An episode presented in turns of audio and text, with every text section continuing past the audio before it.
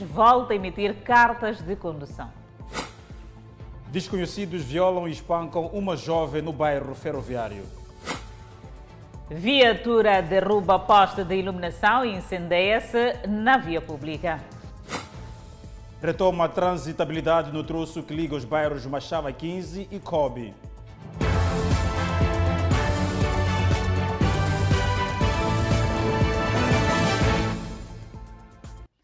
Boa noite, estamos em direto, em simultâneo com a Rádio Miramar e com as plataformas digitais. Inatro, na cidade de Maputo, volta a emitir cartas de condução. Os utentes estão satisfeitos com a retoma destes serviços depois de algumas semanas de caos. Depois de algumas semanas sem emitir cartas por alegada falta de sistema, o Instituto Nacional de Transportes Rodoviários a nível da cidade de Maputo volta a emitir cartas de condução. Utentes que durante mais de três dias dirigiam-se à instituição sem sucesso mostram-se satisfeitos. Eu estou desde quinta-feira a tentar levantar a carta, renovar, aliás. Só que de, de lá para cá ainda não, não havia sistema, né? Eles alegavam o sistema, não sei o quê. Ontem estive aqui também, não havia sistema. Só hoje é que consegui, consegui entregar os documentos para renovar a carta e espera conseguir sair da instituição com a sua carta na mão. Até agora devia estar a trabalhar, mas infelizmente estou aqui preciso da carta para continuar o meu trabalho. O mesmo acontece com outros utentes que depois de várias horas esperam ver os seus problemas resolvidos. Desde de, desde as sete, sei lá, até essas horas aqui, para vai ver, vai lá pagar, volta para ali. Eu contava que tinha OPS, aí chegou aí, disse que não tem, tinha que ir ao banco levantar, voltei assim, até aqui estou à espera. Durante vários dias, o Instituto Nacional de Transportes Rodoviários, INATRO, não estava a imprimir cartas de condução provisórias, algo que deixou os utentes desta instituição indignados. Mas a esta altura já retomaram as atividades de forma normal e, como podemos ver, o público aderiu em massa. Depois de várias semanas, hoje saem felizes por terem suas cartas de condução na mão. Na, na terça-feira, cheguei aqui de manhã, era sete e tal, disseram que não tinha sistema. Então voltei de novo hoje, é que consegui. Então, vinha a renovar a minha carta. Então, depois da terça-feira que não tinha sistema, não chegou de vir mais durante aquela semana? Não, não cheguei de ver. E hoje já conseguiu levar a sua carta, está feliz? Estou muito feliz, sim. Houve quem não passou por estas situações porque não acedeu à instituição nos dias de crise, mas hoje, com a retoma, conseguiu tratar o seu documento de forma rápida. Feliz ou infelizmente, eu não estive cá semana passada, então vim cá hoje, esta manhã, para recuperar a minha carta. E, por sorte, estava um bocadinho vazio, não como está agora. Penso que em 30 minutos pude entrar e tratar meu documento. Agora só estou à espera de me darem a carta. A situação verificou-se durante pelo menos duas semanas naquela instituição na cidade de Maputo. Seguimos com mais notas e desta feita vamos falar que o Ministro dos Transportes e Comunicações, Jafar Abdullahi, diz que até segunda-feira vai se emitir as cartas de condução. Segunda-feira da próxima semana inicia uma nova era no que diz respeito à emissão das cartas de condução. O ministro dos Transportes e Comunicações garantiu que já foi encontrada uma solução que virá eliminar os problemas até aqui verificados. O ministro precisou que os constrangimentos até aqui verificados têm a ver com problemas de dados de comunicação que contribuíram na paralisação parcial da plataforma que garante a emissão de cartas provisórias. Com algumas empresas provedoras também de comunicação e conseguimos uma comunicação e conseguimos, é, portanto, um, um provedor que está, que está nesse momento a fazer testes e pensamos que eh, a partir de hoje até segunda-feira ou mais tardar esta situação será resolvida e o Inatro passará voltará portanto a fazer a emissão das cartas de, de, condução provisória. O ministro dos Transportes e Comunicações fez saber que a paralisação na emissão das cartas de condução aconteceu na Zona Sul e parte da região central do país. Não pula, não, os serviços não ficaram paralisados. Algumas províncias do centro, Manica, Tete, não ficaram paralisados. Então essa paralisação notou-se muito mais ao nível da Zona Sul. Jafar Abdullahi reconheceu que o Inatro tem uma dívida de mais de 40 milhões de meticais com a empresa que anteriormente fazia a impressão das cartas de condução biométrica e explicou que a demora no pagamento deveu-se a problemas administrativos que já foram sanados. Para além do reconhecimento da dívida, realçamos que a instituição não tem problema de liquidez, portanto não tem problema de valores para pagar. Era simplesmente acautelarmos essas questões legais que, que são imprescindíveis para poder se fazer, para se efetuar o pagamento. Uh, penso que já já tem uma, uma solução à vista e brevemente esse pagamento será feito. O ministro explicou que para o pagamento da referida dívida realizou-se um trabalho com a Procuradoria-Geral da República e o Tribunal Administrativo, uma vez que o contrato que a empresa havia celebrado com o Inatro não obedeceu os termos legais. Uma viatura subiu a rotunda da Praça dos Combatentes em Maputo e incendiou-se. Como consequência, os bairros circunvizinhos ficaram sem energia. O condutor, segundo testemunha, estava embriagado.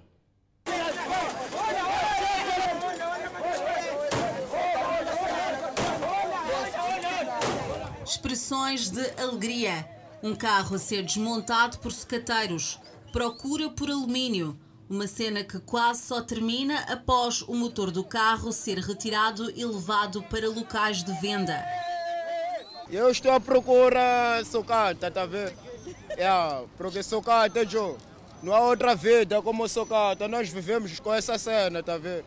É, já estamos a procurar desse, desse instrumental aqui para irmos pesar lá, tá vendo? Para termos alguma cena. Estamos a procurar algum produto, só moramos nesse carro, para vender, para apanhar pau. É o que se pode aproveitar do carro após acidente por volta das 3 horas da madrugada. A viatura galgou a rotunda derrubou um poste de iluminação pública e em seguida pegou fogo. Testemunhas dizem que após o estrondo correram para o local. O carro vinha de, de lá, ia para lá, depois perdeu a direção, subiu ali no passeio, depois atropelou o poste. Então chegaram aqui, desvistaram, bateram esse poste aqui, então começou a arder em frente. No momento depois eles levaram o documento, o casaco dele, fugiram. Diz-se que o condutor estava embriagado e ofereceu resistência em sair da viatura. Quando bateu aqui, eram três, mas aquele dono do carro continuou dentro do carro, não saiu. Estava a arder à frente. Foi quando a gente pediu para abrir o capão de frente para pôr areia para apagar o carro. Ele negou, ficou dentro, não quis sair, estava a negar. Quando viu que está a arder de verdade, não sei se o que, que tem dentro pressionou um botão que abriu lá atrás, foi levar a pasta, foi sentar-se ali. Quando sentou ali, começou a arder já de verdade já, mas à frente ele não chegou de abrir. E por causa deste acidente, toda a zona da Plana Caniço, Escalene, ficou sem energia. Mas não só, o trânsito também foi intenso nas primeiras horas da manhã. Nos últimos meses, várias foram as viaturas que se incendiaram em plena via pública. Desconhecidos violaram sexualmente uma jovem no bairro ferroviário na cidade de Maputo. Quando a família chegou ao local, a vítima ainda estava em vida. Um crime chocante e arrepiante. Vestígios de sangue, roupa interior, como marcas de uma violação sexual que culmina com espancamento no bairro ferroviário na cidade de Maputo. A vítima é uma jovem de pelo menos 18 anos de idade. De forma ousada, os criminosos, antes de executar o crime, chegaram neste local ainda usaram o telefone da vítima, ligando para o namorado para informar que a vítima estava neste local. Depois, executaram o crime. Dona Albertina Macuaco vende carvão vegetal nas proximidades do local onde o crime foi protagonizado. Foi uma das primeiras pessoas a receber a notícia da existência de uma jovem violada sexualmente espancada. Ele disse que esta moça aqui, ele disse que eh, ligou às partes de zero hora, dizer que um telefone que disseram que eh, o namorado está aqui, estou aqui a, a violado aqui. Mas agora se eu chegar aqui, eu ligar o telefone não chama. E agora eu disse, não sei. Ele entrou aqui, depois apanhou o guarda ali, começou a procurar aqui, depois apanhou essa moça, estava aqui mesmo aqui. Sim, ah, estava muito mal esse moça esse. O jovem Antônio Gilberto também acorreu ao local quando a informação começou a circular no bairro. Quando eu cheguei aqui, Vi uma moça estatelada aqui no chão, a moça estava com o rosto todo inchado, aquela enxadez indicava que ela foi espancada, tinha uma faca grande ali em cima, tinha umas moedas aqui embaixo, o preservativo ali. E fomos ter com a polícia, a polícia fez 24 horas ali, disseram que os, os malfeitores não entraram dali, entraram deste lado aqui, eles fizeram 24 horas ali. Um crime que se junta a outros que ocorrem no local. Este local é muito perigoso. Há três meses atrás, viemos socorrer uma moça que foi roubada telefone ali. Ela quis entrar aqui. Ela entrou até aqui, entrou, começou a chorar aqui, nós vinhamos de lá, vimos os jovens, estavam em cima do muro, levamos a moça para sair para fora, a moça disse que não queria sair, queria o telefone dela. Os jovens entraram assim, saltaram muros daquele lado lá. Esse local é muito perigoso. Nos preocupa muito hum, por causa desse, desse espaço aqui. Ok. Hum, porque há muitas bandidagem. Hum, Os bandidos o que fazem? roubam um telefone, esses que já começaram a violar aqui. Os moradores do bairro Ferroviário, na capital do país, consideram o lugar perigoso e propõem soluções. Esta idosa entende que a existência de uma esquadra no local seria o fim de atos criminais.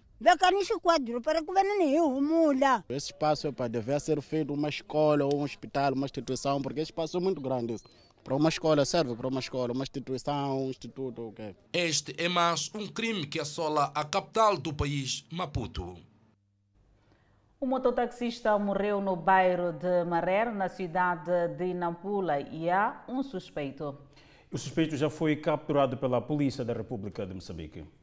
Nas imediações do Hospital Geral de Mareré, na cidade de Nampula, encontramos este grupo de taxistas. Eles lamentam o ocorrido do colega de profissão, um ato que aconteceu a cerca de 5 quilômetros deste local.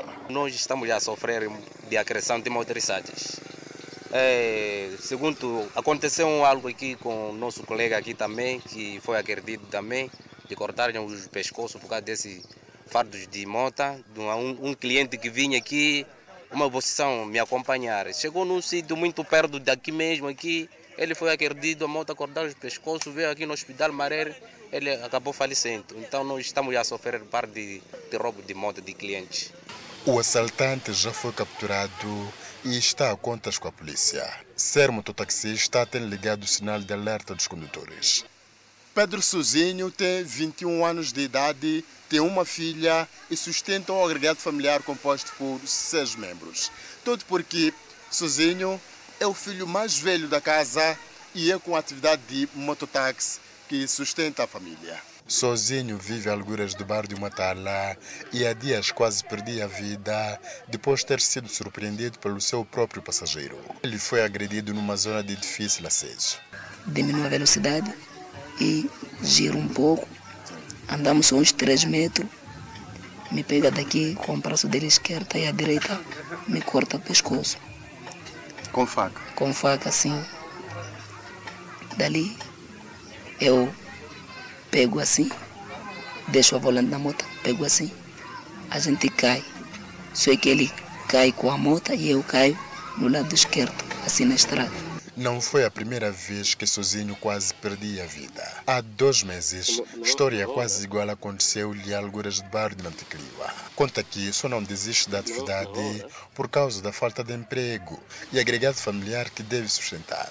Alguém nos dá uma moto, deixou de funcionar no bairro, compra moto, procura de piloto e nós não podemos sentar assim quando a gente sabe andar de moto. É mesmo pela procura de vida? Sim. A história de Sozinho aconteceu com muitos operadores. Senhor Daniel foi agredido duas vezes e perdeu a sua primeira motorizada. Eu acabei e encostando totalmente a minha moto. Cadê a primeira moto ser carregado para as mesmas circunstâncias. No mês passado, um outro operador de táxi foi assaltado em plena luz do dia, a alguras do bairro de Matala, por onde os assaltantes viriam a ser linchados pela população. A polícia diz estar atenta e irá redobrar os esforços para controlar a situação. Já retomou a transitabilidade no troço que liga o bairro da Machava 15, Ancob, depois de ter ficado intransitável depois das últimas chuvas.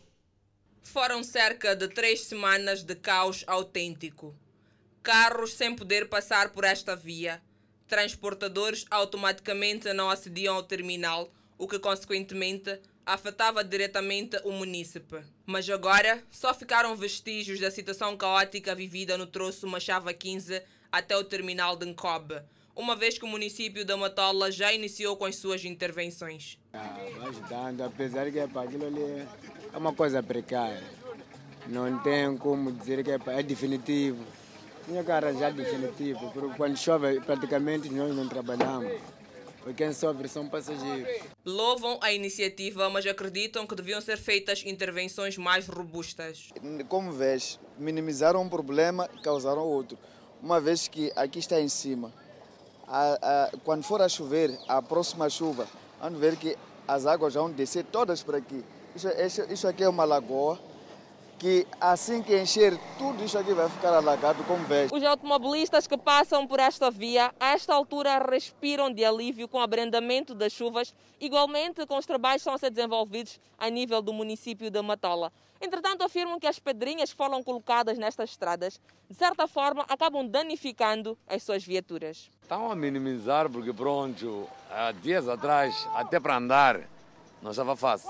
Eu, por exemplo, já, já parti o cárter, já arrebentei quase a minha caixa. Está a ver?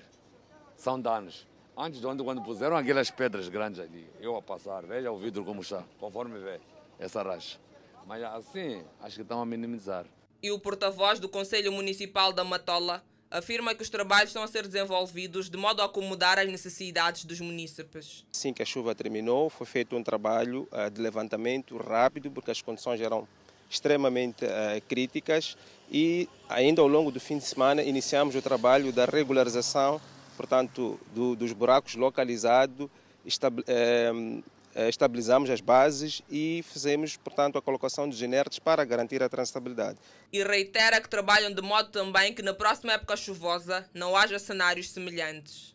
que estas soluções não são as definitivas, mas era preciso que os outros processos administrativos possam ter lugar, porque estamos a prever intervenções em alguns pontos que neste momento decorram os levantamentos, digamos, que possam nos conduzir àquilo que é o trabalho administrativo de licitação, para que possamos ter os empreiteiros a intervir naqueles pontos que necessariamente precisam desta intervenção, de modo que nas próximas chuvas não tenhamos situações como essas que nós vivemos concretamente nas últimas chuvas. Ainda há muitas famílias que têm suas casas alagadas no município da Matola. Daí que o município está também a intervir nos bairros no sentido de alargar as bacias de retenção de águas pluviais. E o ministro das Obras Públicas, Habitação e Recursos Hídricos, Carlos Mesquita, assume como desafio a construção de sistemas de reserva de água nas províncias do centro e norte do país. Carlos Mesquita, de visita à província de Maputo com o objetivo de se inteirar do funcionamento das infraestruturas hídricas, sistema de abastecimento de água à região de Grande Maputo e arredores. O titular da pasta das Obras Públicas, Habitação e Recursos Hídricos referiu-se à importância da barragem Moamba Major, um projeto estruturante e prioritário para o governo, pois a sua construção pode suprir as necessidades da população residente nos diferentes bairros. Sem água não há vida. Consumimos no mínimo por cada pessoa, portanto, um litro, um litro e meio. E é preciso que essa, essa água chegue, chegue com, com, com, quantidade suficiente e com qualidade suficiente. A visita que estamos agora a efetuar aqui a esta estação é uma prova inequívoca do trabalho que é feito para garantir a qualidade uh, da água que, que, é captada aqui no, na barragem de Corumana e que é fornecida, portanto, com todos os indicadores de qualidade para o consumo adequado, uh, porque é um assunto também de, de saúde pública. Mesquita disse, na ocasião, ser desafio à melhoria dos sistemas de infraestruturas de reservas de água a nível das províncias do centro e norte do país. Se nós estamos, de certo modo, confortáveis com, com, com, com o sistema de manejamento de recursos hídricos aqui na região sul, uh, tendo em vista ainda Moama Major, uh, continua a ser uma preocupação do governo, portanto, trazer o mesmo nível de infraestruturas de reservas de água para a região centro e para a região norte do país. O ministro das Obras Públicas, Habitação e Recursos Hídricos apelou às populações da região de Grande Maputo a contribuírem na redução das perdas de água, optando pelo uso racional da água. Portanto, por mais que tenhamos esta água que achamos que tem estado a dizer que temos porque vimos, é preciso que haja, portanto, uma utilização racional de água. não haver, não haver abusos, não haver exageros, porque isso depois pode prejudicar todo um processo, quer de, de produção de água, produção, entendam, produção do ponto de vista de preparação, mas queremos continuar a criar capacidades adicionais porque temos condições para isto. Carlos Mesquita visitou ainda as obras de reabilitação e ampliação da estação de tratamento de águas residuais de Infulene, orçadas em 851 milhões de meticais e que vão beneficiar cerca de 90 mil habitantes, contra os atuais 15 mil habitantes. A infraestrutura deverá alcançar a sua capacidade máxima em 2040, altura em que a sua capacidade vai aumentar para 128 mil habitantes. O Porto da Beira conta com uma nova dragueta propulsora para limpeza do canal de acesso. A referida dragueta será também usada na limpeza do rio Buze e, deste modo, reduzir o impacto das inundações naquele distrito. O ministro dos Transportes e Comunicações, que inaugurou a nova dragueta, disse que a limpeza dos canais de acesso e sinalização dos portos moçambicanos constitui uma condição fundamental para o aumento da competitividade e atração de mais tráfego nas infraestruturas de transportes. Esta dragueta autopropulsora virá imprimir uma nova abordagem aos portos nacionais, especificamente o da cidade da Beira. A mesma custou mais de 2 milhões de dólares à empresa moçambicana de dragagem. A utilização deste equipamento a dragagem dos cais de acostagem será, será feita sem desatracar os navios, o que vai contribuir para a utilização plena dos portos nacionais nas suas operações normais de manuseamento de carga, sem interrupção de aceder ao espaço dos portos. Esta dragueta está equipada de uma bomba subversiva desmontável que permite desagregar o material dragado para o sistema de jato de água até uma distância de aproximadamente 1 km. A dragueta Estoril é um equipamento versátil, importante para a dragagem não só dos portos, mas também dos rios, bacias, entradas de docas, cais, entre outros locais que demandam tais atividades. Para tal, as autoridades entendem ter sido encontrado um dos instrumentos para a dragagem dos rios, como o do distrito do Bus, que em tempos de chuvas causa inundação naquela região da província de Sofala. A nossa expectativa é com esta dragueta seja feita a dragagem e a extração de areias do rio Buse, concretamente na vila do distrito, bem como outras zonas que se encontrem assoreadas, pela ação das enxurradas da época chuvosa, causadas assim, causando assim inundações que fustigam a população e as infraestruturas. Batizada com o nome Estoril, a dragueta inaugurada faz parte de um plano de investimentos de 95 milhões de dólares que a Imudraga irá fazer nos próximos cinco anos para a revitalização da empresa e aquisição de novos equipamentos. As famílias reassentadas na unidade de Chimbonte, no bairro Matunde, na cidade de Tete, vítimas da tempestade Ana, necessitam de sementes para apostar na segunda época agrícola. As mais de 300 famílias reassentadas na unidade de Chimbonde, na cidade de Tete, perderam toda a sua produção da primeira época na sequência da passagem da tempestade tropical Ana e atualmente sobrevivem de apoios do governo e seus parceiros. Para eliminar a dependência, estas famílias querem apostar na produção de alimentos nesta segunda época, mas a falta de sementes limita esta vontade. Todas as machamba foram embora, já não temos nada. Uhum. Então estamos à espera dessa segunda época como vamos produzir, né? Uhum. Sim. Então, à espera da segunda época, vocês têm cimento para isso? Ainda não temos. Aquela cheia carregou toda a semente, nem uma coisa que nós conseguimos recuperar. Estava mal, aquela chuva aí veio com muita força aí, não havia como, mas tínhamos semeado algumas coisas, lá, mas tudo aquilo foi embora. Hum. Se não apanhamos nenhuma coisa. As famílias afetadas pela passagem da tempestade tropical Ana e reassentadas aqui na região de Chimbonde, no bairro Matundo, arredores da cidade de Tete, diz haver maior necessidade de dedicarem-se na produção e produtividade para que não sejam dependentes apenas do governo e seus parceiros. Produzir sozinho para que a gente não sempre depender dos parceiros virem nos dar comida, porque uma pessoa, se tem a tua força, pode fazer a força como fazíamos em Machamba lá na zona, a mesma coisa. semear, ter comida nos celeiros, é muito bom. Para responder esta necessidade, o governo, através da Secretaria de Estado e seus parceiros, já tem disponíveis 1.500 pacotes de sementes, sendo de hortícolas que serão entregues aos reassentados. Visto que a segunda época da campanha agrícola já está em curso, como forma de fazer com que esta semente chegue aos beneficiários sem atraso, faço igualmente a entrega à INGD, aqui presente, 1.500 pacotes de sementes de couve, tomate e cebola.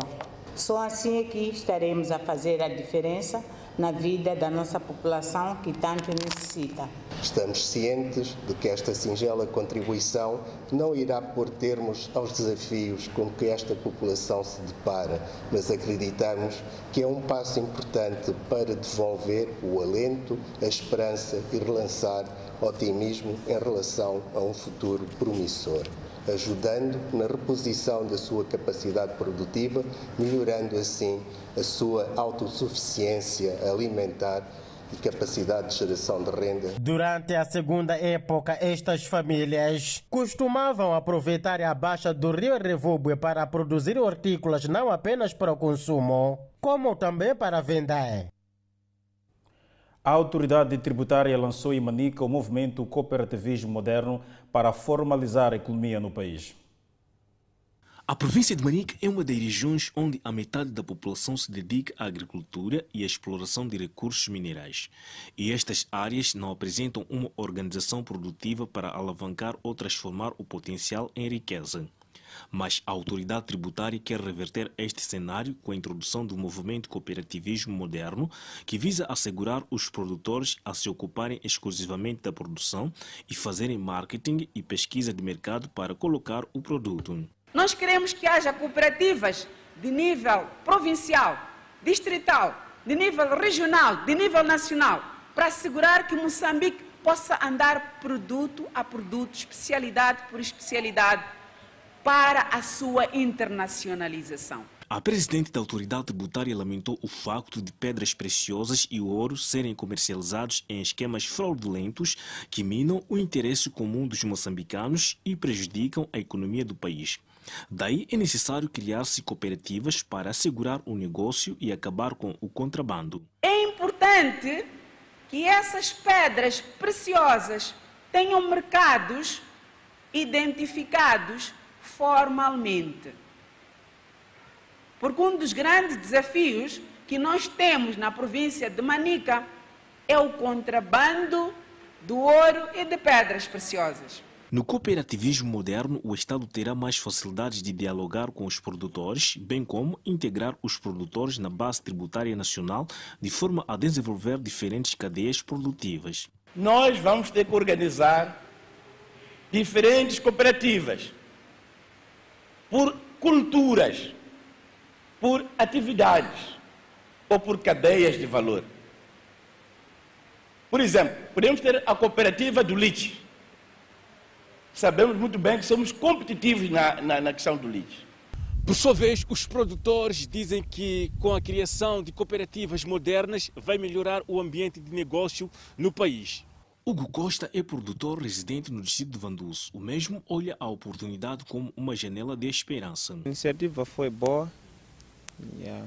Através daquilo que nós ouvimos lá dentro, que vamos ter mesmo um bom posto de venda e vamos vender também a bom preço.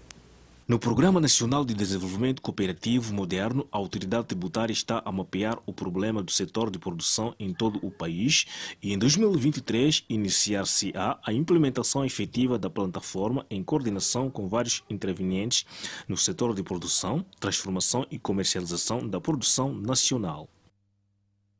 E no próximo bloco vamos analisar a retoma da emissão de cartas de condução e também a dívida do Inatro com o anterior fornecedor. Até já, voltamos dentro de Pescar dos Olhos.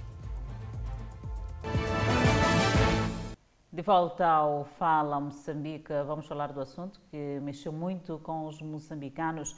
Falamos sim das cartas de condução, neste caso, não estavam a ser emitidas. Em análise, vamos trazer à tona a retoma da emissão uh, destas cartas de condução e a dívida do Inatro com o anterior fornecedor. E Edson Arante já está posicionado. É contigo.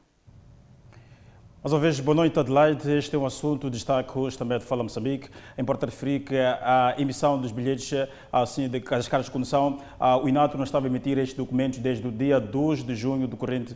Portanto, e também havia essa promessa no comunicado que tivemos acesso e muito bem reportamos nos blogs noticiosos que até o dia 10, nesse caso, sexta-feira, algumas cidades, provavelmente Maputo, Matola, já terão retomar esses serviços e de forma progressiva para as outras cidades capitais. E vamos analisar também as declarações do ministro, do ministro ministro, do ministro também de Transportes e Comunicações, a Jafar Abdullahi, a partir que também falou ah, de que até, até segunda-feira quase que todas as capitais provinciais já terão este serviço, a retoma da emissão ah, das cartas de condução. E para olhar para este assunto, vamos analisar ah, já a partir deste momento com a Aníbal, Gil Aníbal, aqui na lista. Vamos, Gil Aníbal, seja bem-vindo ao espaço de análise aqui no Fala Moçambique. Estamos desde a discutir já há dias esta, esta falha do sistema que, deu, que fez com que não se emitissem as cartas de condução e hoje temos a indicação de que alguns algumas cidades, concretamente Maputo e Matola, pelo menos aquilo que foi a indicação que foi dada pelo Inatro, já começaram a emitir as cartas de condução. Qual a primeira leitura podemos fazer, pelo menos este período em que ficamos sem a emissão destes documentos? Boa noite, obrigado pelo convite também cumprimentar a redação da TV Miramar, também a quem nos vê a partir de casa. Ah, é, é, preciso enquadrar este assunto, não é meramente do, do competência única, competência única do Instituto Nacional de Transportes Rodoviários, o INATRO, antiga Inater nesse, nesse caso. É porque o governo criou uh, em 2017 uh, eh, uma instituição com uma competência de provisão de serviços de engenharia de rede e sinal de internet.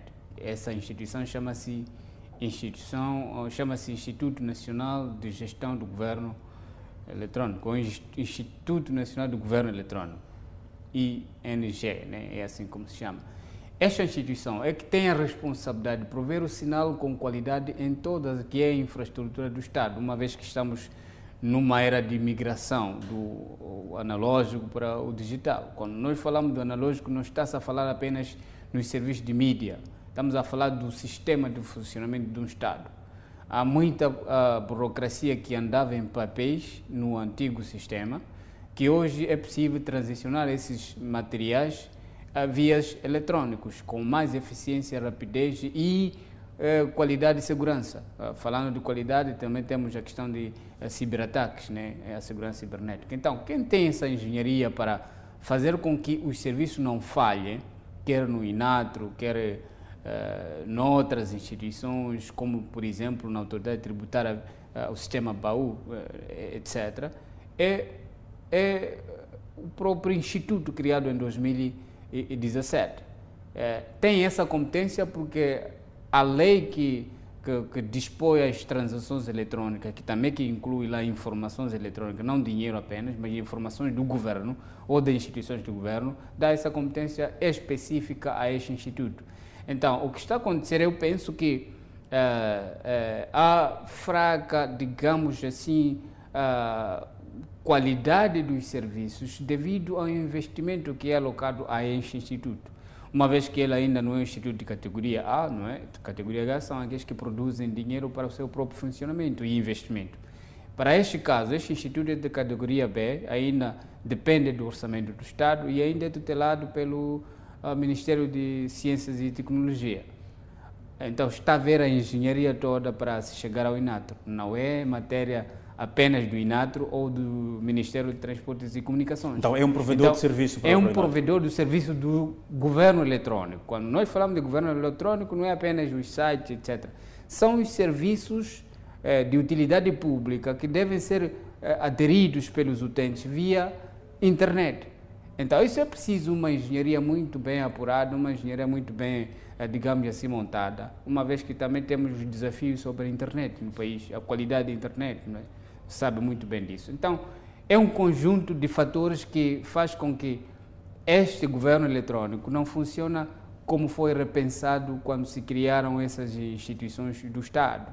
Daí que eh, nós pensamos que não se pode olhar como desafio único do INATRO, a não ser que o INATRO suspenda uh, este serviço via governo eletrônico, via instituto, arranje um outro provedor de serviço para que não tenha essa descontinuidade. Mesmo no comunicado que tivemos acesso, Gil, mesmo há dias, dava indicação mesmo que o Inatro já estava a negociar com o novo provedor. Exatamente. Então, essa também seria uma solução, ah, uma solução oh, momentânea, vamos assim dizer, mas também onerosa para o próprio Inatro, uma vez que entraria ali um privado e, e nós estamos num contexto em que temos que salvaguardar a soberania do Estado. Quando fala de soberania do Estado, estamos a falar de dados de cidadãos moçambicanos que poderiam cair num privado. Então, há esse desafio, salvar a soberania de do Estado versus qualidade dos serviços prove, eh, eh, pelas instituições do próprio Estado, que também funcionam como estamos aqui a ver, com algumas falhas ali, etc. Agora, é, é de também ahm, eh, chamar a atenção de que instituições de emissão de eh, identidade eh, de cidadãos moçambicanos, eu penso que tinham que ter internamente um serviço eh, proprietário. Estamos a falar do serviço de, de, de, eh, de emissão de carta de condução, bilhete de identidade, passaporte, etc. Eh, A alocação de um provedor para emitir essa, esses dados de soberania. Às vezes eu não, não olho com muita, digamos assim, transparência, porque são informações de cidadãos moçambicanos eh, que vão cair num privado, apesar de termos ali termos de, de, de, de, de, referência no nos contratos que são assinados entre o, o Estado e esses provedores privados, etc. Mas há sempre alguma ah, inquietação sobre se conseguimos ou não eh, guardar nossa soberania como o Estado moçambicano via nossas instituições. Daí que eu eh, penso que nos próximos eh, ciclos de governação invista-se muito nessas matérias de TIGs, ah, eh, como é que se chama? Eh, eh, TIGs, eh, Tecnologias de eh, informação e tecnologias de comunicação. informação e comunicação, eh, olhando mesmo essa componente de transição do monol, do, do analógico para o digital, porque é, é- o caminho o futuro é este, o futuro econômico do mercado das TIC cheias, transformar tudo que era transicionado em papéis, etc., para a informatização do sistema. E temos o desafio, o país é grande e as províncias também vão ter que migrar para esse governo eletrônico. Estás a falar de distritos também que têm que, naturalmente, ah, e- envidar esforços e transformar os seus serviços ah, do analógico para o digital. Hoje em dia, há instituições do Estado nos distritos que não têm computador. Não é? Então, é difícil trabalhar num contexto em que lutamos para a migração, mas há esse investimento um pouco tímido nesses setores.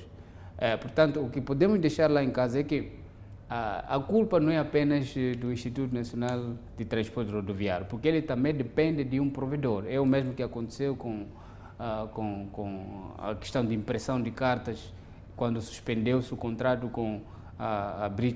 Então, tivemos que eh, ficar quase dois, três meses sem, sem esses serviços. eh, São das cartas biométricas carta. das provisórias. Eh, Exatamente. Mesmo essa Portanto, questão, é, parece que o Inatro sempre tem tido problemas com os seus provedores. É Daí que eu penso que eh, essas instituições, como eu dizia, é preciso criar uma infraestrutura interna que não dependa a 100% de um provedor privado, porque trabalha com informação tipicamente do Estado, de cidadãos moçambicanos, e é ali onde está a nossa soberania, porque quando se dá interesses, ou seja, os dados eh, eh, de, de, de quaisquer cidadãos, a um privado, nós não sabemos, evidentemente, o que, é que ele poderá fazer. Aliás, quando se cessa um contrato, ele não devolve toda a engenharia ao Estado, fica com alguma coisa. O que ele poderá fazer no futuro não se sabe. Então, é, é preciso termos essa cautela, eh, liberalizar o mercado para o privado entrar fazendo eh, um negócio com o Estado ou via parcerias público-privadas, sim, mas há assuntos meramente de soberania do Estado que não devemos descentralizar. Esses é, é- é um dos exemplos, cara de condução, ah, ah, ah, passaportes, bilhetes de identidade, mais outros serviços que meramente eh, tocam com a nossa própria identidade e cultura. Então, o caso do Inatro, eh, também temos que saber que o Inatro foi transformado sensivelmente um ano, antiga Inater para o Então, há muita informação interna que tem que migrar da antiga instituição para esta nova, este novo figurino institucional. E, e é esse, aí há esse desafio. E também, pelo que sabemos, eh, ainda funciona com um conselho eh, de administração que não está completo, ou seja, só temos um PCA não temos administrador, então há decisões que não podem avançar sem este Conselho. Por isso, a sobrecarga de alguns dossiês um pouco quentes vão para o ministro de tutela, que é o ministro de Transportes e Comunicações. Daí que pensamos nós que é preciso flexibilizar a constituição dos órgãos sociais, não só no INATO, também nos outros, como uh, sabemos, o próprio fundo também não tem o conselho, já foi aprovado, mais outras instituições. Aliás, também ministérios, já há ministério que não tem, por exemplo, vice-ministros. É preciso compor essa, essa máquina a funcionar, porque ajuda a ser mais dinâmica no funcionamento do Estado, a não ser que eh, o Presidente da República ou os outros gestores estejam a cautelar questões financeiras, porque nomear essas pessoas inclui, eh, implica, digamos assim, cargo financeiro no orçamento do Estado, não é? Há que ponderar essa parte, mas é necessário compor esses órgãos para que as instituições do Estado funcionem com plenitude, não é? Então, estes provavelmente possam ser alguns desafios internos das instituições meramente responsáveis, mas também por esta dependência de outros provedores para uh, prover, passa a redundância, os serviços de que o público precisa naquele, naqueles estados. Gil, vamos olhar para as declarações do Ministro dos Transportes e Comunicações, quando falava mesmo desta retoma desses serviços em algumas capitais provinciais, a falar da disputa judicial que existe, a questão da dívida do Inatro com, com o provedor. Essas, essas discussões todas, a certa forma, como é que isso pode, de certa forma, impactar naquilo que é o serviço final que vai ser fornecido ao, ao, ao, ao, ao utente, uma vez que Estamos a falar de quase sete, oito dias em que os utentes ficaram privados Priva, uh, destes serviços. Exatamente, privados. Há, há, que perceber... Isso também se perceber se encontrou-se uma solução quase definitiva, porque parece que a informação também não está muito completa, a forma como ela chegou. É, esse é o problema também de comunicação de algumas instituições do Estado. Quase a maior parte delas comunicam com alguma timidez, não sei porquê, mas estamos num contexto em que informação é o poder de governação. É preciso dar informação aos cidadãos que precisam dessa informação. Mas eu dizia que eh, esta transição Inater para Inatro ah, é uma engenharia técnica administrativa que leva seu tempo para que a instituição funcione com, com plenitude. E essa dívida que dizia a referência é, não vem do Inatro como instituição, é da antiga instituição, que é a Inat, Inat, Inater, que celebrou, segundo alguns relatores de investigação, não é?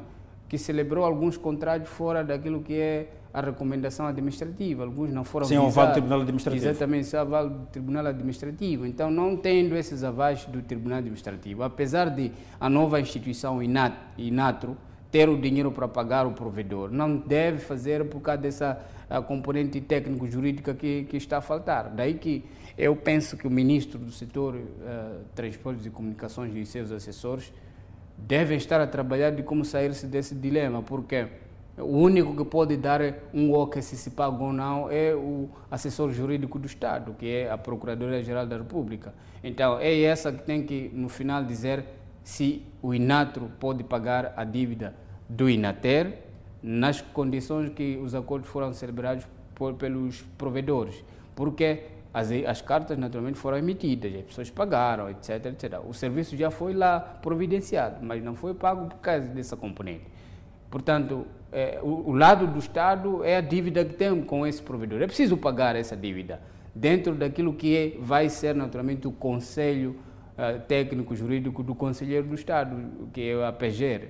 Então, essa, é, essa, eu lembro-me até o próprio PCA veio a público a dizer que já havia dinheiro no Inatro, no Inatro para pagar essa dívida. Só o que não deve, Transportes disse hoje que a liquidez... Deve, exatamente, exatamente. Não deve pagar porque ainda não recebeu um sinal verde do Conselheiro Jurídico do Estado, que é a PGR.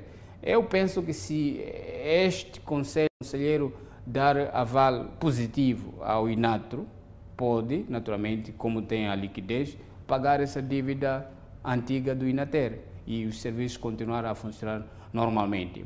Porque, assim como está, é, com esta dívida, mais essa timidez, oscilação dos serviços de internet da instituição do governo, naturalmente o que fica ah, para o público é baixa qualidade dos serviços. Então, nós temos que promover alta qualidade dos serviços públicos para também credibilizar aquilo que nós chamamos de governação, porque quando as instituições não funcionam, o governo também não funciona, porque o governo funciona através de instituições. É esse, é esse papel das instituições do Estado. Ele assessora o governo. Então, Temos que investir na componente de infraestruturas, componente de recursos humanos, tecnologia, uh, etc., para termos bons ganhos eh, como moçambicanos. Só para aproveitar o momento, estamos a celebrar uma vitória. Moçambique já é membro não permanente uh, do Conselho de Segurança nas Nações Unidas. Isso é muito importante para relançar a imagem de Moçambique de um país esquecido, endividado, uh, que era visto como um país de, que não tinha pernas para andar. Então estaremos sentados nas mesmas, eh, nos mesmos foros com as potências mundiais, com outros também eh, provedores de serviços de segurança no mundo. Então teremos alguma voz e a, para dar. E a questão da, da, das tecnologias vai ser sempre discutida. Muito obrigado, Janine. Obviamente vai ser discutida porque também faz parte de matéria de defesa e segurança, porque, como sabe, o governo já foi atacado por piratas em Moçambique. Então, o assunto ciber, cibersegurança vai ser uma das matérias também nesta componente. Muito obrigado, Jandiba, pela análise. Aqui, Adelaide, vamos aqui olhar para esta retoma das emissões das cartas de condução. Uh, Adelaide, voto para si, lado do estudo. Sei que temos mais informações para partilhar no Fala Moçambique. É verdade, Edson. O Presidente da República, Felipe Jacinto Nunes, nomeou António Saída para cargo de Vice-Ministro de Recursos Minerais e Energia. É boa nota acompanhar logo após o intervalo. Até já. De volta ao Fala Moçambique e vamos com o Presidente da República, Felipe Jacinto Nunes, que nomeou através de despachos presidenciais separados António Osvaldo Said para o cargo de Vice-Ministro dos Recursos Minerais e Energia e Farida Algi Abdullah Ursi para o cargo de Vice-Ministro da Saúde. O chefe de Estado designou ainda Eduardo Alexandre Chiziane para membro do Conselho Superior da Magistratura Judicial Administrativa. E em Quilmano, o jovem está detido por aliciar uma menor a se casar com ele. É mais uma ação do Serviço Nacional de Investigação Criminal em Inhambane, inserida na luta contra uniões prematuras. A vítima é uma adolescente de 16 anos que teria se unido preconceitentemente com este jovem de 25 anos. É mais um caso preocupante é, que reporta o tipo legal de crime de união com menores. Uh, este indivíduo de 25 anos de idade teria aliciado uma menor de 16 anos e teria engravidado. O mesmo usava valores monetários como forma de poder adquirir a mesma ou aliciar que ela caísse, tanto nas suas relações sexuais. O jovem assume ter abordado a rapariga, mas justifica que após ter se apercebido que era menor, tentou, sem sucesso, afastar-se dela. Começamos tipo, era, era uma, uma amiga, assim. era minha amiga, brigamos juntos às vezes. E daí já começou, a já começou a andar tipo, as amigas dela, que se tipo, eu, eu, eu namoro com ele. Tá, depois eu ele chamei, tipo, vem perguntar que eu namoro contigo, ele disse que, ele disse que não, negou. Depois daí, depois de, dá para namorar comigo, ele disse que sim. Eu já lhe falei várias vezes que tipo, não venha mais na minha casa. Ela sempre negava. Não tendo logrado com sucesso a ideia de abandonar a adolescente, o jovem teria se unido com ela, o que resultou numa gravidez. Não, não é que logo eu dormi com ele, fizemos uma coisa depois de um ano, sem dormir com ele. Já daí depois que eu não entregava mais minha porta. Vamos lá tirar.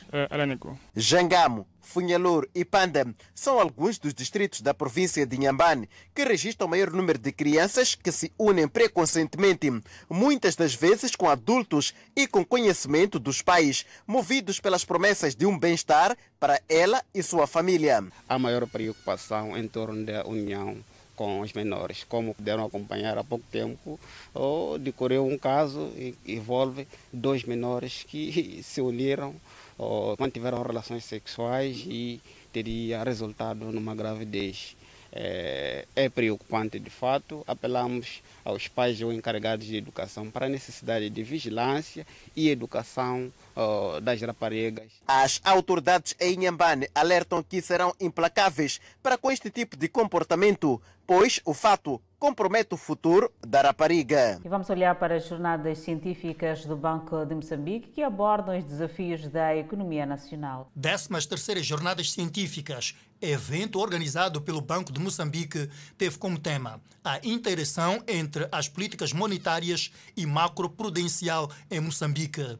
Neste encontro, refletiu-se sobre os potenciais riscos de medidas macroeconômicas. Uma vez que o nosso sistema financeiro não está imune aos riscos macrofinanceiros, o Banco de Moçambique inclui nas suas ferramentas de gestão macroeconômica a política macroprudencial.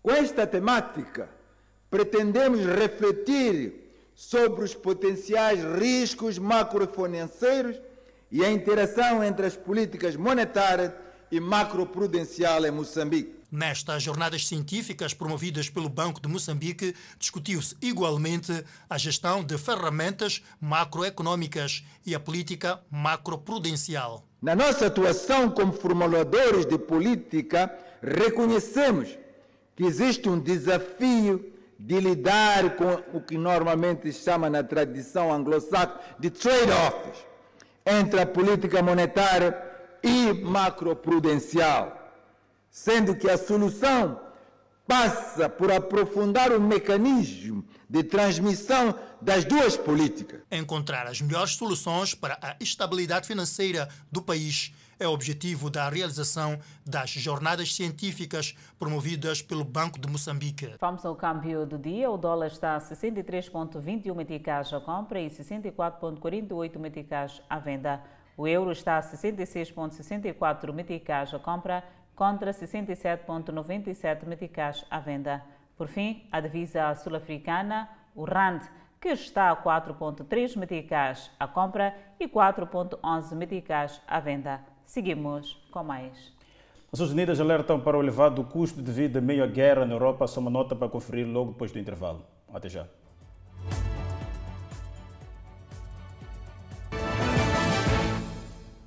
De volta ao Fala Moçambique, o Presidente da República promulgou hoje as revisões das leis do desporto e do Serviço Nacional de Imigração aprovadas pela Assembleia da República. A revisão da lei do desporto foi aprovada com consenso no Parlamento, sendo a mexida principal a inclusão de pessoas com deficiência e especificamente praticantes do desporto surdo. A nova lei cria o Comitê Paralímpico e Surdo Olímpico. Já a revisão da lei que cria o Serviço Nacional de Imigração que também teve luz verde das três bancadas que compõem a Assembleia da República, introduz na sua organização os centros de retenção administrativa, unidades orgânicas indispensáveis para este serviço, com a finalidade de acomodar cidadãos estrangeiros em situações irregulares que implica recusa de entrada, repatriamento ou expulsão do território nacional. O documento fundamenta ainda que, com a inexistência dessas unidades orgânicas, o Serviço Nacional de Migração recorria às celas da PRM para acomodar os estrangeiros em situação irregular o que levava à restituição da liberdade por ordem do Ministério Público, por não serem estes locais apropriados para albergar os infratores, dificultando a posterior a localização destes para execução das medidas de repatriamento ou expulsão. Esta sexta-feira, o Presidente da República promulgou as revisões das duas leis, a que cria o Senam e a do Desporto, após verificar que as mesmas não contrariam lei fundamental. Seguimos com a página internacional. As Nações Unidas indicam que uma crise de custo de vida está a assombrar o mundo, com o aumento dos preços de alimentos, energia e fertilizantes em meio ao conflito russo-ucraniano. O Global Grupo de Resposta a Crises divulgou seu segundo relatório sobre o impacto da guerra na Ucrânia nos setores de alimentos, combustíveis e finanças, indicando que, sob os impactos da Covid-19, guerra e mudanças climáticas, cerca de 1,6 bilhão de pessoas de 94 países enfrentam crises alimentares, energéticas ou financeiras. Três quartos destes vivem em países extremamente suscetíveis a essa crise, mencionou o relatório. O secretário-geral da ONU, António Guterres, disse que três meses após o início da crise armada, os preços dos alimentos estão em níveis quase recordes e os preços dos fertilizantes mais que dobraram.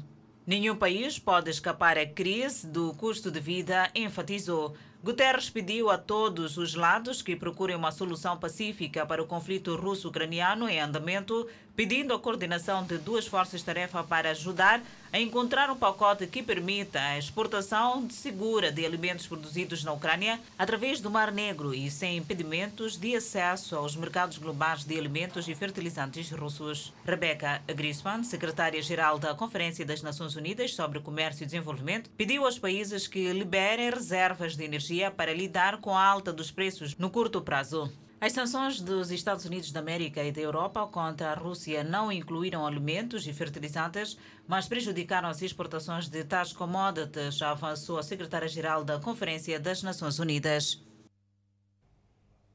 Quase um mês após um grande protesto, os argentinos voltaram às ruas de Buenos Aires para exigir empregos bem remunerados.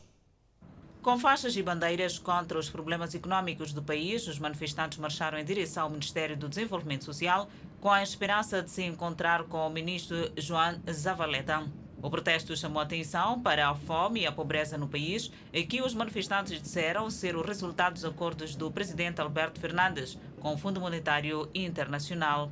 O membro de um grupo de piquetes, Leonardo Bianchi, disse que até mesmo pessoas com emprego formal estão-se a esforçar para cobrir a cesta básica da família com seus salários. O FMI disse que chegou a um acordo em nível de funcionários, ainda a ser aprovado pelo Conselho Executivo, sobre um quadro macroeconômico atualizado com as autoridades argentinas, onde permite ao país acesso a cerca de 4,3 bilhões de dólares. A terceira maior economia da América Latina sofre com a inflação extrema há anos, agravada pelos efeitos da invasão russa da Ucrânia.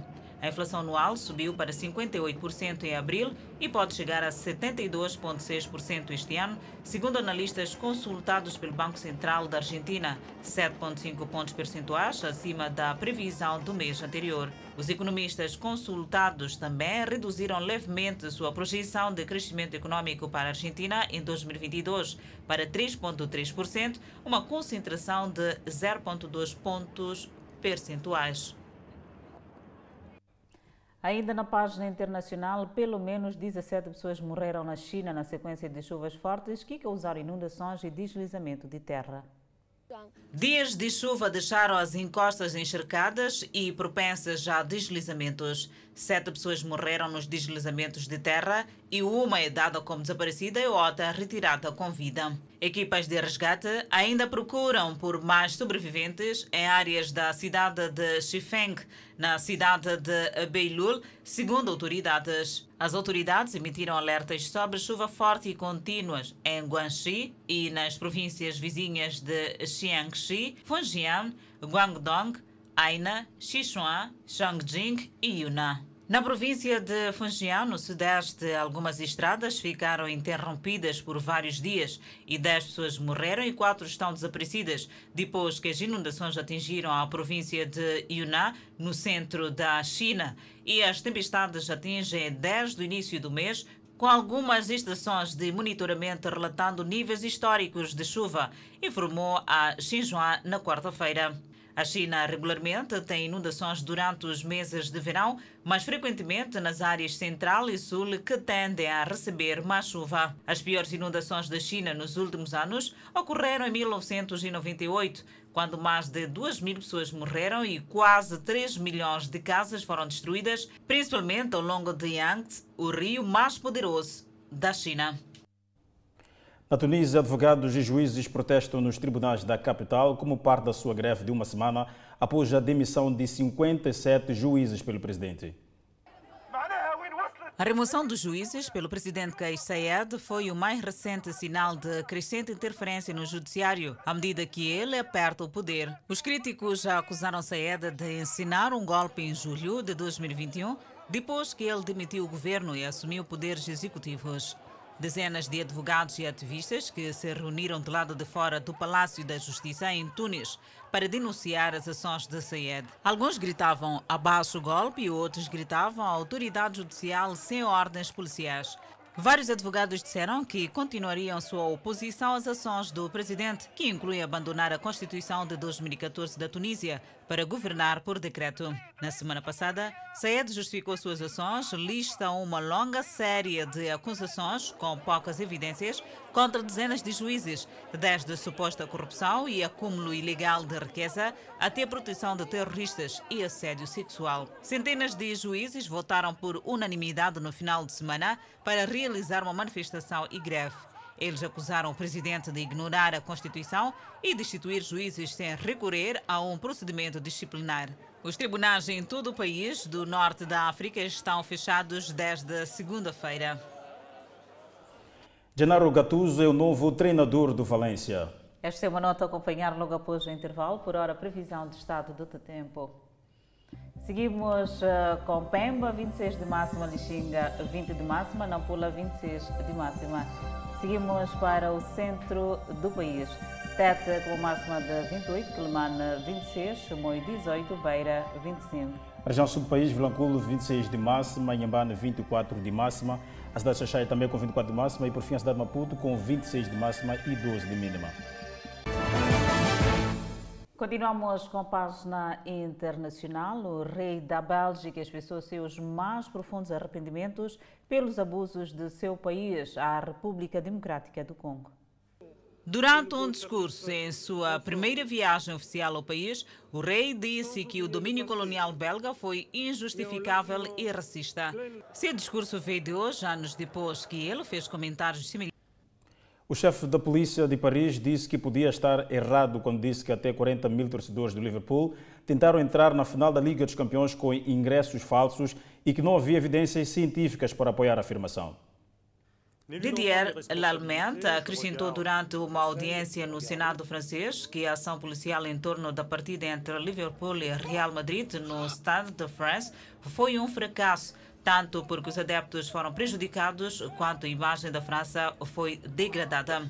A final, que o Liverpool perdeu por uma bola sem resposta, foi adiada por mais de 30 minutos depois que os polícias retiveram com força pessoas que tentavam entrar no campo. A polícia de choque lançou gás lacrimogéneo em adeptos, incluindo mulheres e crianças. O ministro do Interior da França, Gerald Darmanin, disse que grande parte da culpa é dos adeptos do Liverpool e que 30 mil a 40 mil chegaram sem ingressos válidos, o que levou a uma multidão no estádio e pessoas tentaram forçar a entrada. Mais tarde, ele foi apoiado pelo presidente Emmanuel Macron. A versão de Darmin dos eventos foi contestada pelos adeptos do Liverpool, que compareceram e dizem que a grande maioria dos seus torcedores se comportaram bem, mas foram tratados de maneira pesada pela polícia de choque francesa. Os senadores franceses pressionaram Lalmente a explicar as evidências empíricas por trás do número de bilhetes falsos, que ele disse ter vindo de relatórios de polícias no local, bem como de operadores de transporte. Durante a audiência parlamentar, Lalmente disse que era o único responsável pela ação policial durante o tumulto da multidão ao redor do Stade of France, localizado nos arredores de Paris. Gattuso é o novo treinador do Valência. Gattuso, ex-meio-campista de Milan e da Itália, comandou o Naples, clube da Série A de 2019 a 2021 e os levou ao título da Copa Itália.